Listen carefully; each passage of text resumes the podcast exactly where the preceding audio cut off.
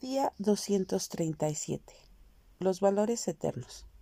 Porque para mí el vivir es Cristo y el morir es ganancia. Filipenses 1:21.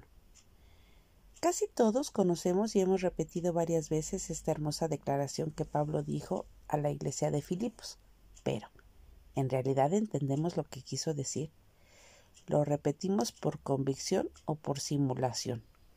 La base fundamental de estas palabras proviene de los valores eternos del apóstol, predicar el mensaje de salvación en Cristo.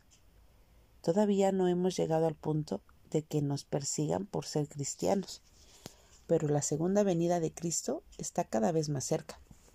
Algunos consideran que es mejor estar muerto que vivir bajo persecución.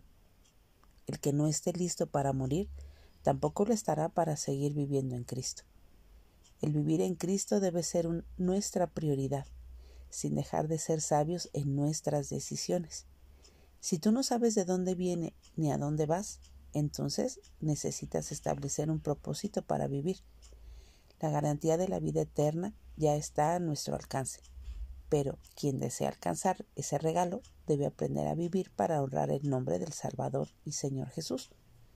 ¿Saben tus seres queridos que has entregado tu corazón a Jesús? ¿Ya tus compañeros de trabajo o de estudio te reconocen como cristiano? ¿No te avergüenzas del Evangelio? Sea que vivamos o que muramos, debemos siempre exaltar el nombre de Cristo.